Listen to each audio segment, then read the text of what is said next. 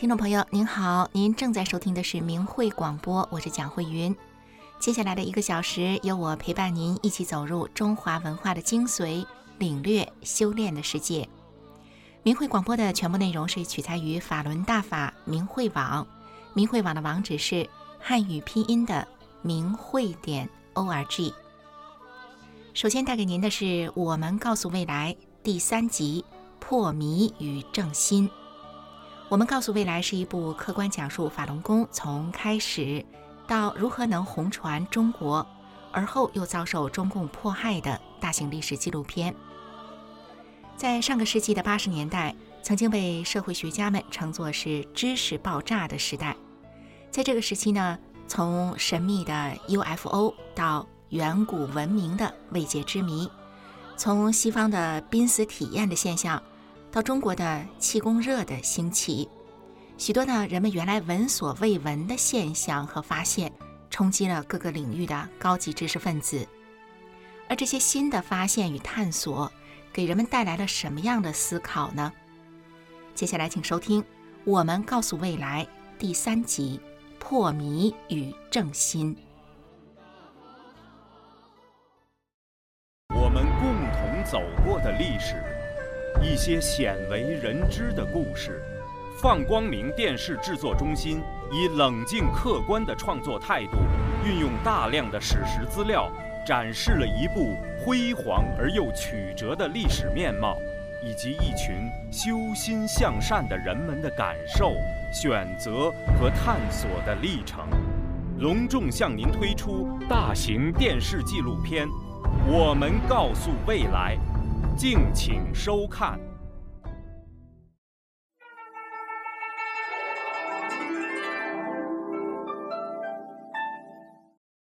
学历是一个人成长的记录。我拿计算机硕士，硕士，这个是近代物理，近代物理系。学历反映出一个人是怎样一步一步掌握现代科学文化知识的。同时，也实实在在地告诉我们一个信息：这就是现代人建立自己世界观、生命观、宇宙观的知识基础。拿了几个硕士？已经第二个了。嗯，总共三个。林先生九一年到美国留学，曾先后获得高能物理、生物医学工程和计算机等三个硕士学位。一九九五年的春天，一段偶然的经历使他对人生产生了疑问和认真的思考。到了美国之后，因为经济上的原因，那个呃，我们曾经跟一一个美国老人住在一起，就是说这个我们可以不付房租了，就是就照顾他。那么这个老人家呢，就是年纪很大了之后，就是。有时候看到他，我就是想到我自己的将来，我就觉得我我一转眼就已经四十岁了，那么在在不久也就也就差不多那个样子。那么我就一直在想，人这一生到底是来干什么？就是说，来的时候好像是空空来空空哈，就是在这个世上呢，就是经历了这么多坎坷啊，走的时候呢又是空空的走。所以呢，就是一直在想这些问题，那个，但是科学不能够给我解答这些问题。林先生的迷惑和思考，在许多人的心目中或多或少的都经历过。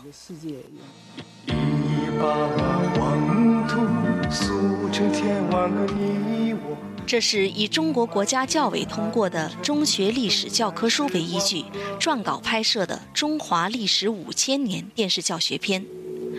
影片一开始是这样向学生们讲述人类的起源的：像世界上其他民族的祖先一样，我们的祖先也思考过同样的问题。在神秘的氛围下，感到万物有灵的华夏始祖们，用天真的神话解释了自己的来源。在这里，祖先对生命来源的解释被定义为古人编出来的神话。它就是用泥土造出了一个在19世纪作为推测和假想而提出的学说理论，却作为一条科学定律被绝对化了。根据科学的解释，人是从古猿进化而来的。长期以来，人们从课堂里接受的始终是这样的教育。在许多人的观念里，唯物主义、进化论和无神论是真正的科学。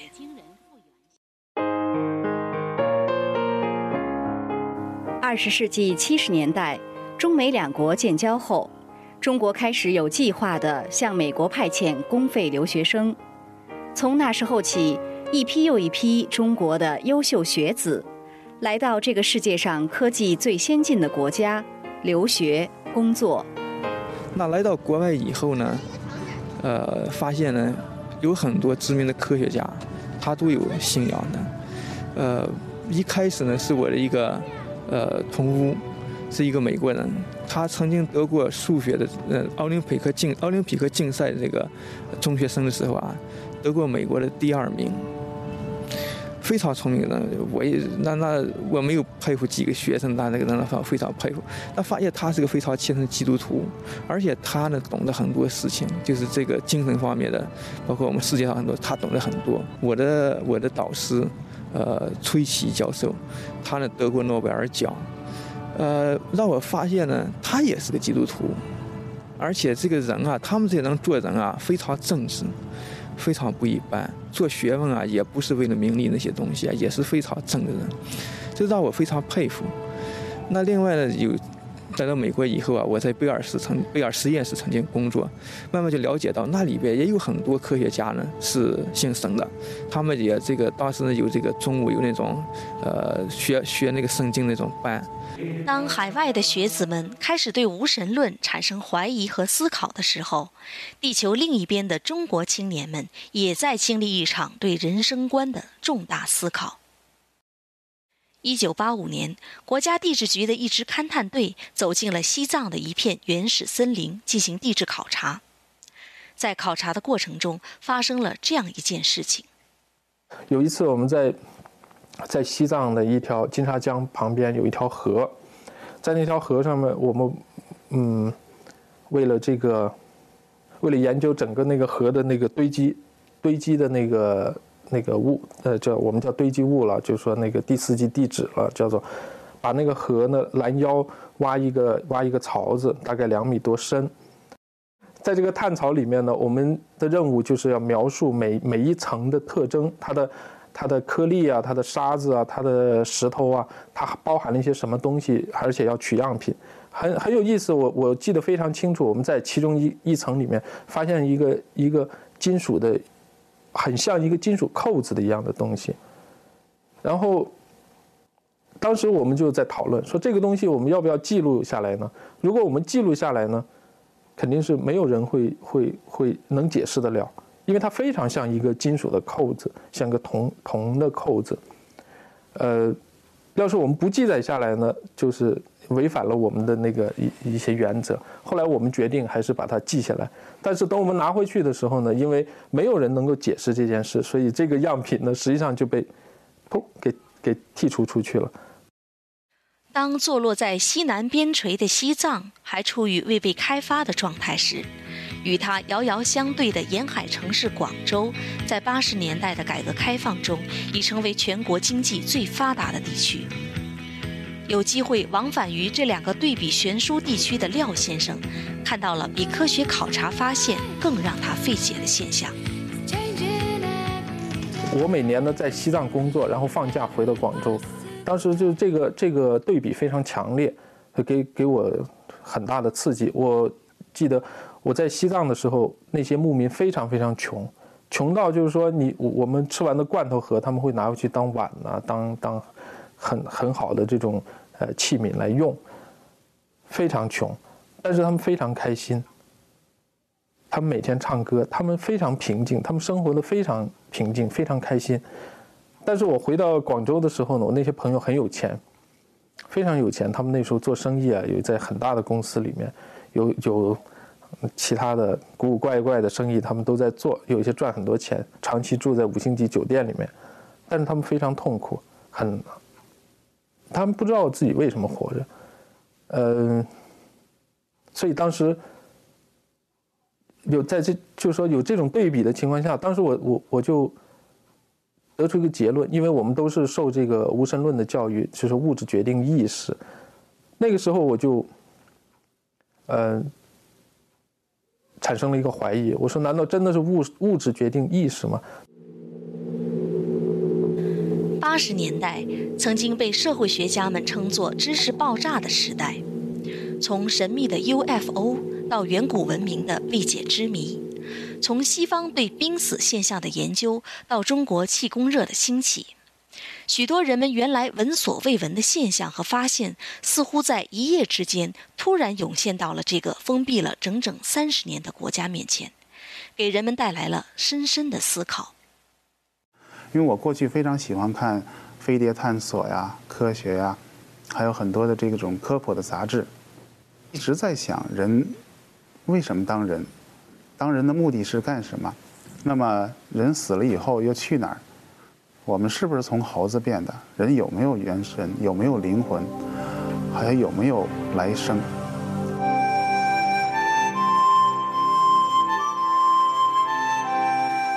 悠悠万事，过眼烟云，迷住常人心。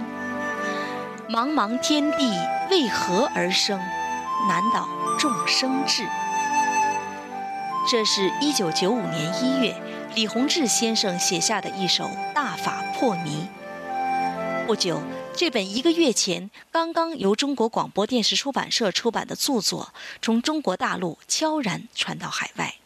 给这些乐于思考的人们带来了意外的惊喜。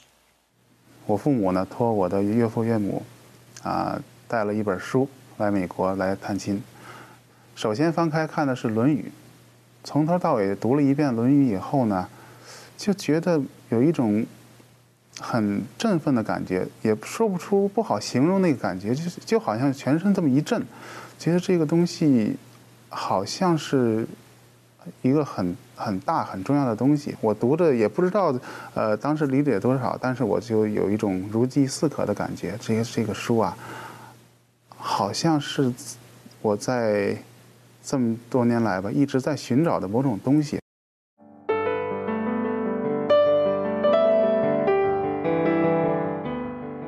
在结束了最后一期广州学习班后不久，李洪志先生应邀开始到海外传功讲法。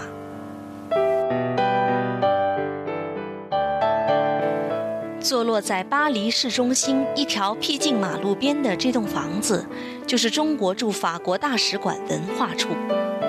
一九九五年三月十三日，李洪志先生应使馆邀请，就在这里举办了他在海外的第一次讲法学习班。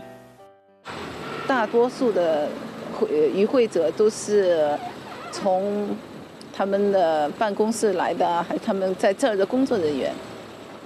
那个时候，他们都是很高兴，而且都很尊敬我那个师傅。那个，而且当时候过后还有那个大使邀请师傅去参加那个晚餐什么的。当李先生在法国的讲法学习班快结束的时候，一天，他突然接到了一个来自瑞典第二大城市盖森堡的邀请。嗯，我是九四年夏天第一次，嗯，从北京到坐飞机去，嗯，济南参加学习班，正好是我从瑞典回去休假的时候听到有这个机会，去了以后我就感觉老师讲的道理都特别的，嗯，是我多年来一直在寻找的吧，嗯，然后很快就回国，我就练功，自己练，当时。我就有一个很强的感觉，我觉得这么好的工，然后瑞典学员很多，就瑞典人很多人都是特别特别好的善良的人，那我就觉得就是说，这个外国人也应该，这个没有国籍的，就外国人也应该能够享受到这个。后来我们我听说他老师到了巴黎以后，后来我爱人就去接，去接老师到我们瑞典来，因为时间很短，所以我当时心里呢就特别没有数，因为。那个时候连气功在我们那儿都不知道什么是气功，呃，我都不知道该怎么，就是连翻译什么都不知道该怎么翻译，不知道该怎么说，也很紧张。呃，这么短的时间内，在国内这么多学员办班，在我这儿到底有几个我都不知道。然后老师打电话的时候，老师说：“你不要紧，不要太紧张，好好睡觉去。”呃，没有关系，就是说，呃，如果是，呃，哪怕就是有真正有一个学有一个人想学，我都可以会去的。你还是踏踏实实去睡觉去吧。那出乎意料，就是来了很多的人来参加学习班。嗯，在那个时候啊都是都是白人，还是。他这个麦芽是直的。在瑞典举办的七天法轮功学习班就是这样在翻译和手势中度过的。I feel the compassion. I feel very warm inside, and I feel I don't have any bad thoughts in my mind, and I feel very, very how to say. It's hard to express it with words, actually. But uh, from from my heart, I feel very warm, very good, very easy, and I just feel this is the way it should be. 这栋看上去简单朴素的房子，就是李先生在瑞典举办讲法学习班的地方。 在七天的学习班结束的时候，全体学员和李先生就在这里留下了一张难忘的合影。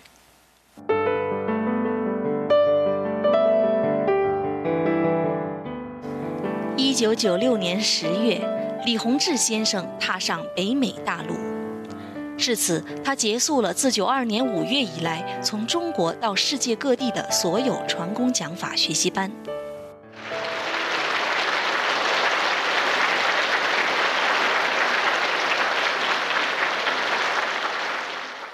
十月十二日，在德克萨斯州休斯顿华人文化教育中心，市政府授予李先生休斯顿荣誉市民和亲善大使称号。并将该日定为休斯顿市李洪志日。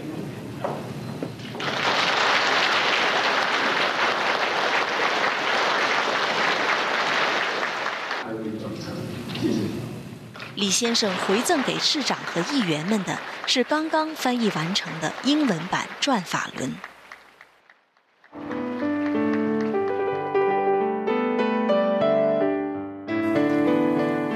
在随后的讲法中。李洪志先生告诉学员们，他把自己能给予弟子的一切，全部压进了这本《转法轮》。一个人只要是真正来学功、真正来学法的，这本书就能指导他修炼升华。李先生的这番话，不久就在法轮功学员们的实践中得到了验证。This eight-year-old boy, all his life he was beaten. by his mother, his abusive mother, very badly. And he had cigarette burns all over his body and bruises all over his body. And the police came to arrest this lady, this mother, for child abuse. And she, as she was being arrested, a policewoman was very gently, very, very calmly taking this boy, this abused boy, away from his mother, his abusive mother. And as they were taking the mother away in handcuffs, and the boy was in this, this, this woman's arms, he screamed and was holding out, reaching out to his mother, Mommy, Mommy. He wanted to go back to his mother. He wanted to go back to his abusive mother who beat him all his life. And I knew when I heard that story that that boy was like me.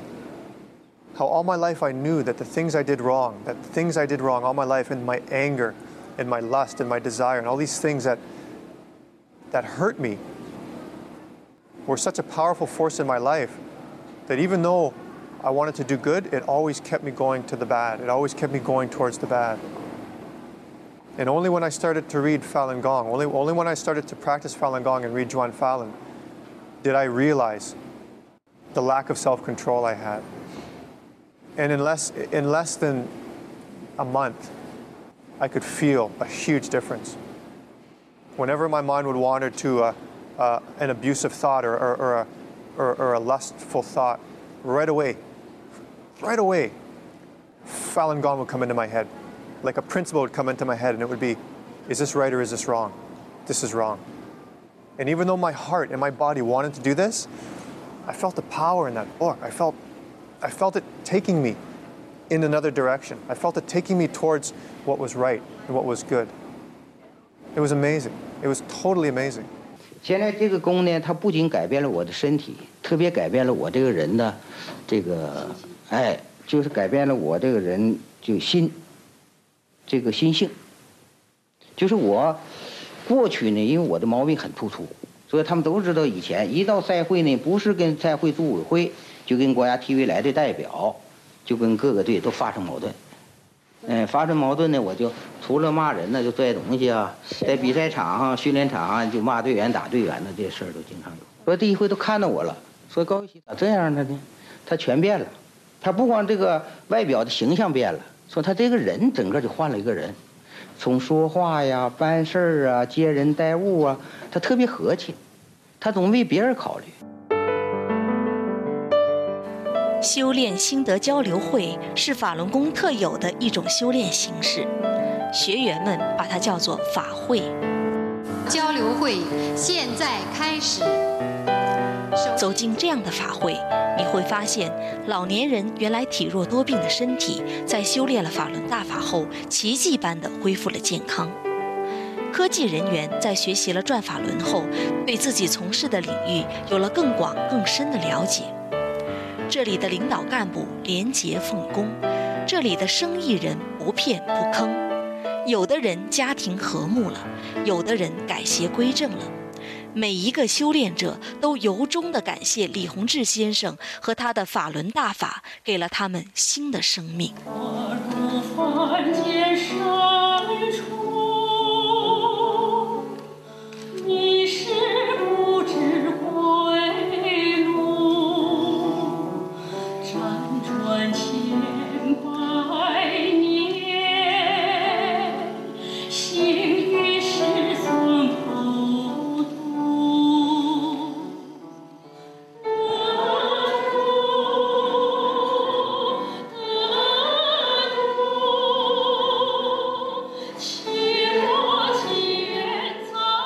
这些发生在修炼者内心天翻地覆的根本变化，使人们对法轮大法的法理有了更深的认识和信赖。对此，李洪志先生在一开始传功讲法的时候，就做出过庄重的保证和预言。我们有许多学员跟我讲啊，说老师，我听完你几堂课之后，我自己的世界观都发生了转变了。是这样的，人们现在这个在那个大潮大洪流当中啊，把这个错误的当成是正确的，把这个坏的当成好的，把恶的当成善的，都形成了观念了。人们都在这个洪流中去这样执着追求的时候，我一下子讲了和他，是吧？和你这个人的观念完全不同的东西的时候，就是目的啊，就是能使大家呢，在这个这样一个历史时期，这样一个是吧非常。是吧？人心很复杂的一个环境中啊，能得正法，是吧？能够真正的得到提高，真正能够得到修炼。你即使不修炼，是吧？你从这个学习班上下去，你也会做一个好人，是吧？我相信会这样的。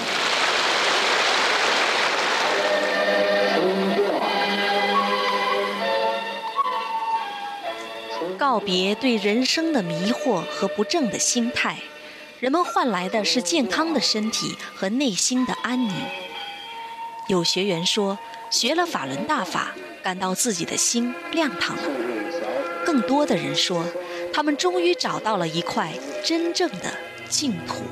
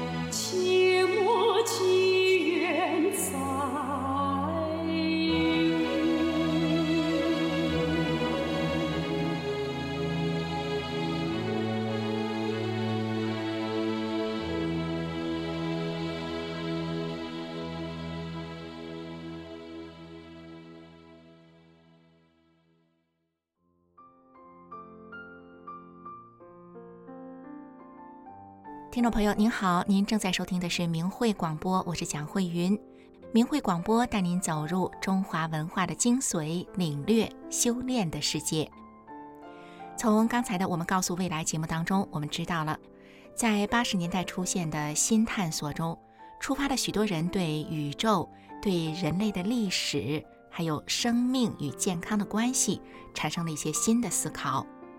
而随着李洪志老师从中国来到了海外讲法之后，法轮功也更大面积地走向了海外。许多人在阅读法轮功的主要著作《转法轮》这本书之后，许许多多的疑问，人们也在其中呢找到了自己的答案。而随着修炼法轮功，人们也都逐步发现了自己在身体健康还有心灵上所出现的变化。接下来的节目呢是一个修炼故事，故事讲述的是在二零一四年的时候，中国北方一所一流大学里，有一群年轻的学子们，他们相继走入法轮功修炼的故事。接下来我们一起收听北方这所一流大学里的特殊九零后。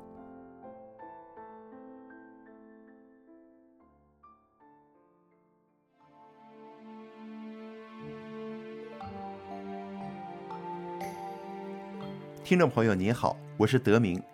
今天和大家分享的故事是北方这所一流大学里的特殊九零后。二零一四年的夏天，在北方一所一流大学里，有一群性格迥异的年轻学子们。这十个年轻人和许多年轻人一样，虽然有对未来的不安与迷茫。同时，依然畅想着爱情，计划着未来。然而，与众不同的是，在一份特殊的缘分牵引下，这群原本互不相识的九零后关系变得紧密，他们相知相伴，一起经历了许多或是神奇，或是感人的故事。他们之间到底是什么特殊的缘分呢？事情要从他们在大学里的一位男老师讲起。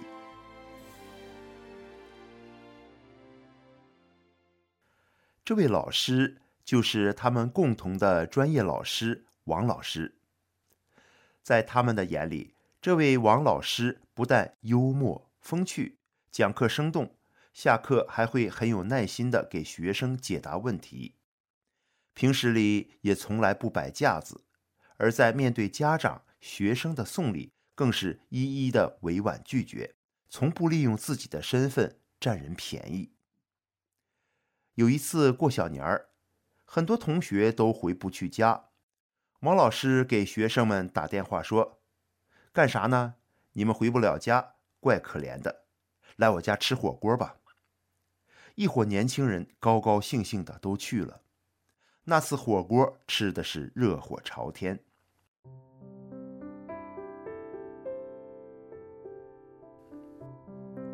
在大学里，这样的老师并不多见。学生们经常围在王老师身边听他讲故事，而这位老师的话题也很广。他对学生们讲文化大革命、六四事件，包括法轮功的遭遇等等各种敏感的话题。虽然王老师受到学生们的喜爱，但也有些学生觉得话题很敏感，会躲着王老师。但是王老师却不论学生的态度如何。依然热情地招待来访的学生。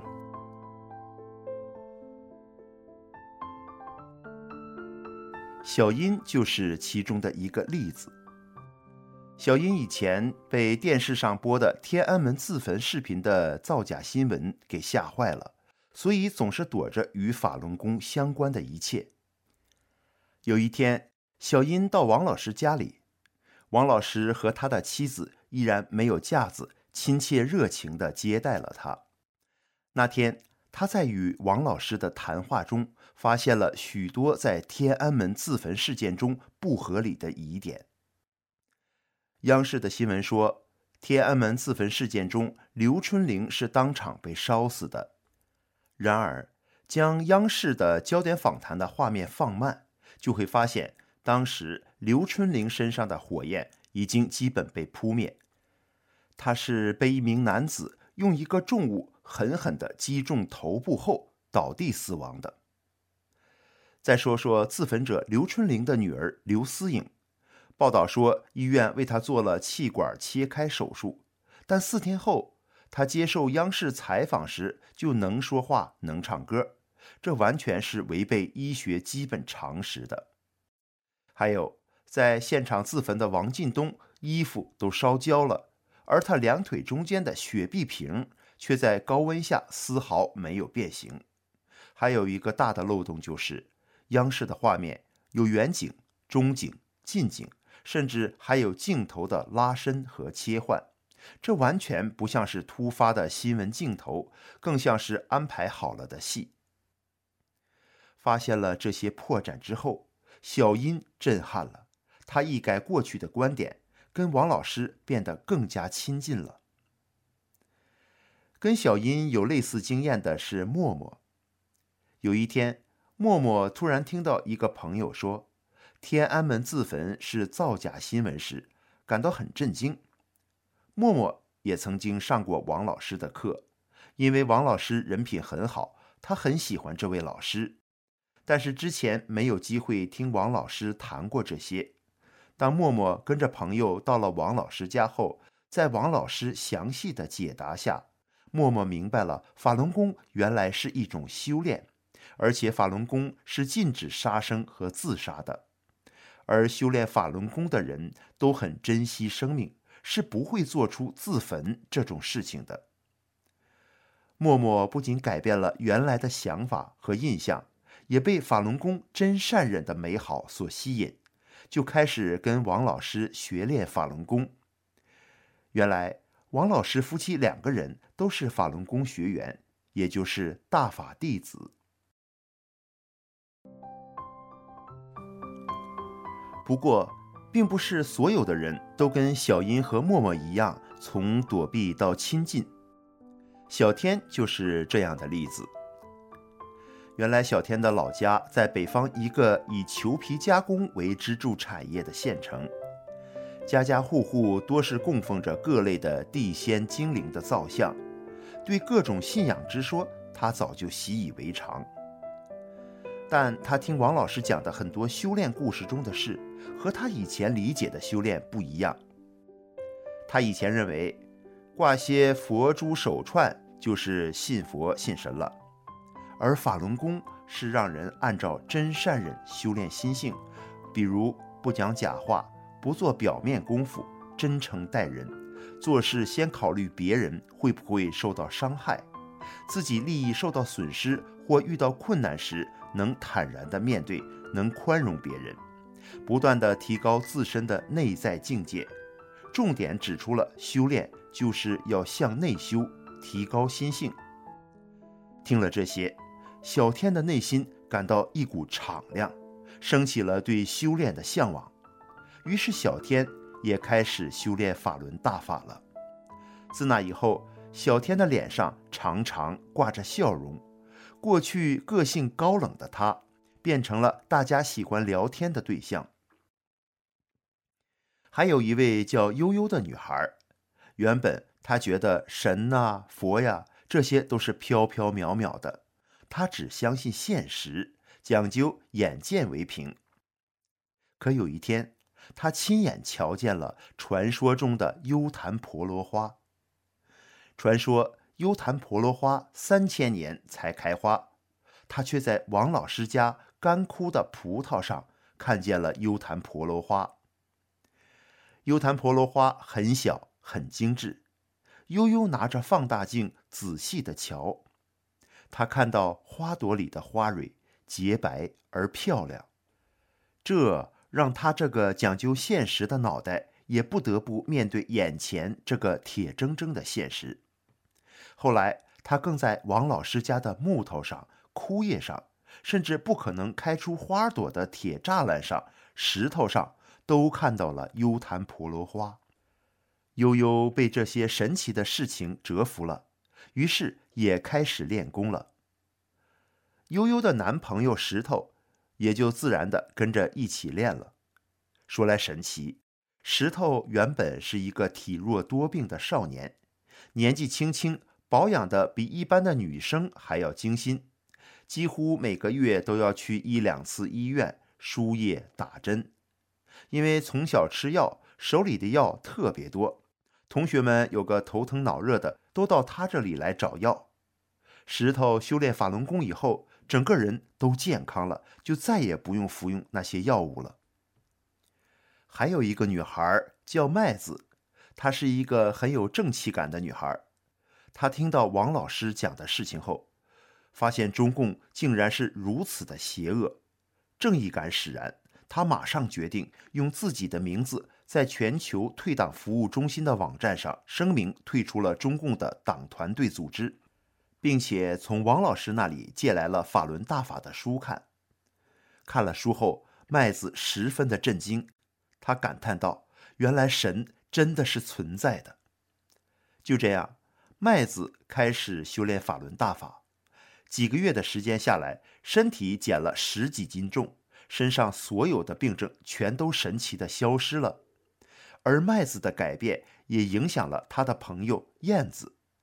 燕子是个留守儿童，原本孤僻倔强，看到麦子的变化后，他就跟着麦子一起练功。随着慢慢修炼，燕子变得更有自信。对未来也渐渐不再感到迷茫和不安了。就这样，一群先后从王老师那里了解到真相的年轻学子们，陆陆续续的开始修炼法轮功，并相约每天早上一起在学校的教室里练功，晚上就一起读法轮功的主要著作《转法轮》。在生活中遇到挫折或者喜悦中，他们互相交流。互相彼此按照真善忍的准则做一个好人，更好的人。这些年轻的学子们不仅身体变得更健康了，在相互扶持学习下，他们的课业成绩也变得更好了。也因为他们的改变，全班级的氛围被带动了起来。大部分同学都开始对法轮功刮目相看，对法轮功有了不同以往的全新认识。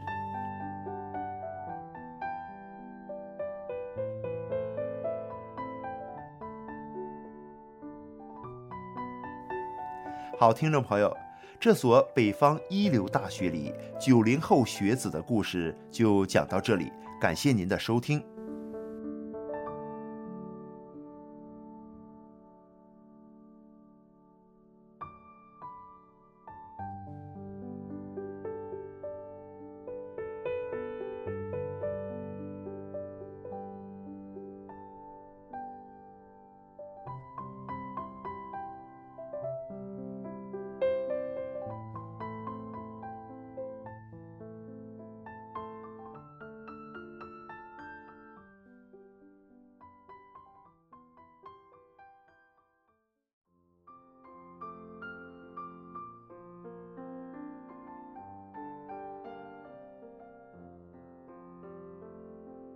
听众朋友您好，您正在收听的是明慧广播，我是蒋慧云。明慧广播的全部内容是取材于法轮大法明慧网，明慧网的网址是汉语拼音的明慧点 o r g。我们刚刚收听的是北方这所一流大学里的特殊九零后，在这个故事当中呢，这些年轻的学子们呢，他们的想法与背景都是不同的。他们走入法轮功修炼的机缘和曲折的程度也是不同的，尤其是在中国大陆啊，中共迫害法轮功的政策下，那么对法轮功的这些不实的宣传报道，对这些年轻人的确是造成了很严重的影响。也并不是很多人呢都能够像故事里的学生们一样哈，能够遇到一位修炼法轮功的老师，那么很可能呢，他们就因此失去了。公平认识法轮功的机会，不知道听众朋友是否知道哈？就是后天的四月二十五号，其实对法轮功学员来说是一个很特殊的日子，因为在中共二十多年的对法轮功的这种宣传当中啊，一九九九年的四月二十五号是被中共描绘成法轮功围攻中南海，这也是中共一直在宣传的一个重点。事实上呢，在一九九九年的四月二十五号，法轮功学员们是自发的去北京信访办去上访，在留下的图片当中啊，还有很多人对当时的回忆当中，我们可以知道呢，当时法轮功学员们是没有口号、没有标语，都是静静的站在那里，就是整个一整天的过程当中呢。法轮功学员呢，没有任何人出现过激的行为而被制止，更没有任何的中共的政府人员受到了攻击这种事情发生。那么，当傍晚的时候，法轮功学员的上访请求获得了政府当局的回应之后，呃，一万多名法轮功学员呢就静静地离开了。他们离开的时候，马路上甚至没有留下一片的纸屑，就是干干净净的。那么，中共把这一天的去信访办的上访、和平请愿的行动呢，去扭曲为是围攻中南海。这样做呢，无非也就是让人们脑中啊有一个印象，好像是法轮功在反政府一样。好，那我们接下来的节目呢是天音净月节目。今天的天音净月呢，给您带来的也是一档特别节目——回顾四二五，让我们一起来收听。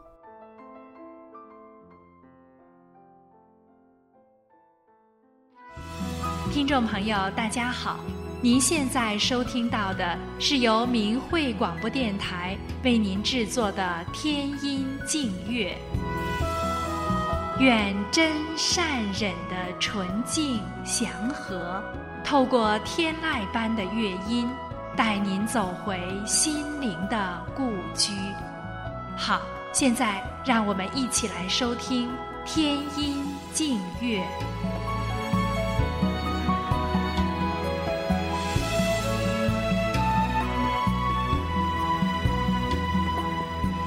的各位听众朋友，大家好，明慧广播天音经乐节目又和您见面了，我是心雨，欢迎您的收听。在今天的节目中，心雨要和听众朋友一起来回顾一段艰辛的历史。法轮大法自1992年从中国传出后，因为功法纯正，且不收礼、不收费，帮助人们身心受益。在短短的几年当中，既受到民众的喜爱，有将近上亿人学练。事实上，在中共尚未镇压法轮功之前，法轮大法不但在中国大陆广受欢迎，中共政府部门甚至政治局高层也对法轮功早有了正面的了解。然而，随着法轮功迅速的成长，也受到当权者的妒忌。于是，江泽民等邪恶犯罪集团不断挑起事端，栽赃陷害法轮功，甚至非法抓捕法轮功学员。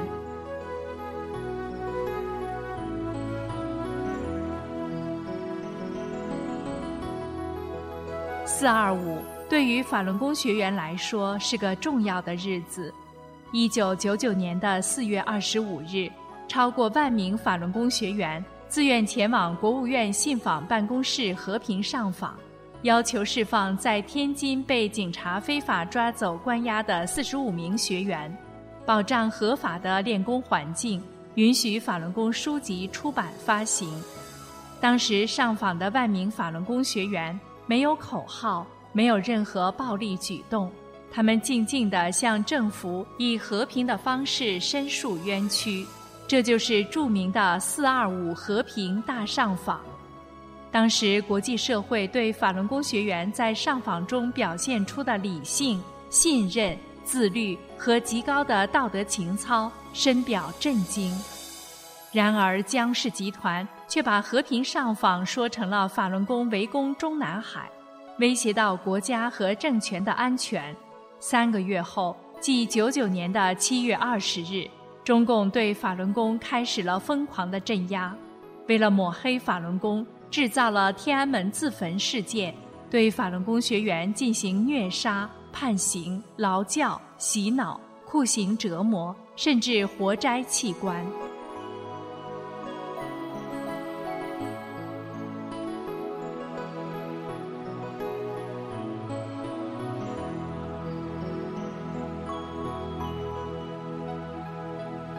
在这首乐曲《世间行》的乐声中，让我们共同回顾发生在中国的这场迫害。法轮功学员追寻真理的信仰，却遭受残酷的迫害。受害者不只是法轮功学员，有多少中国人在邪恶的操纵下，无知地成为杀人的帮凶？中国人啊，醒来吧！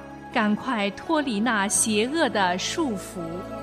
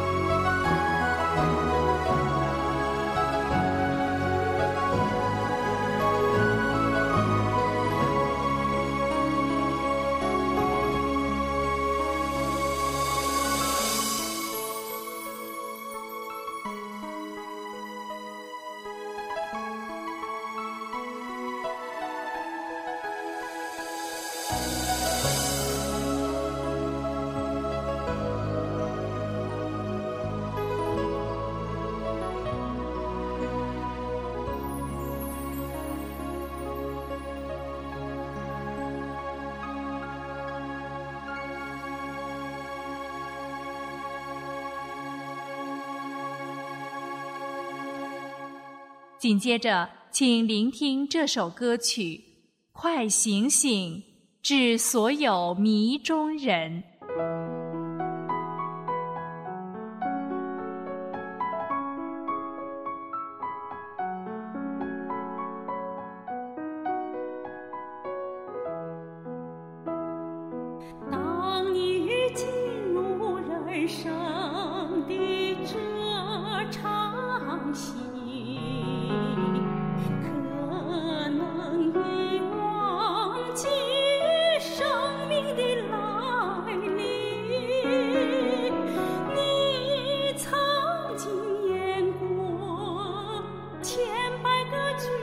月色。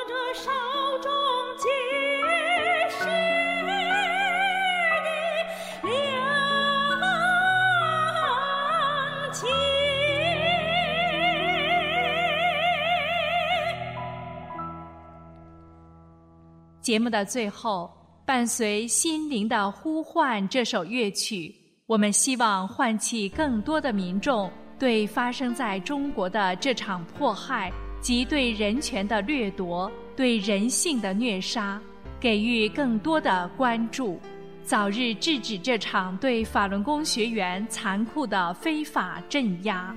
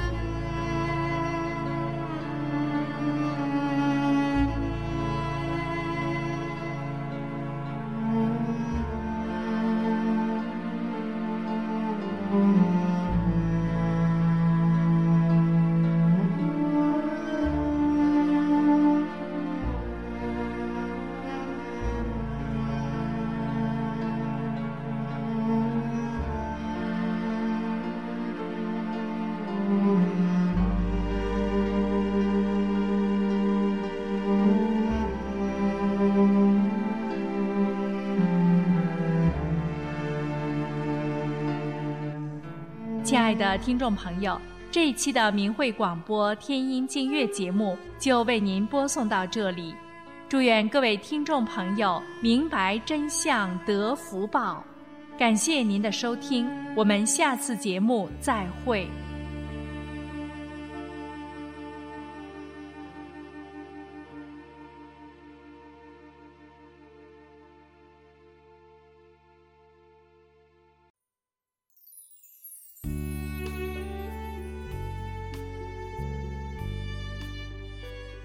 听众朋友您好，明慧广播今天的节目就到此结束了。明慧广播的首播时间是每周五的晚上九点到十点。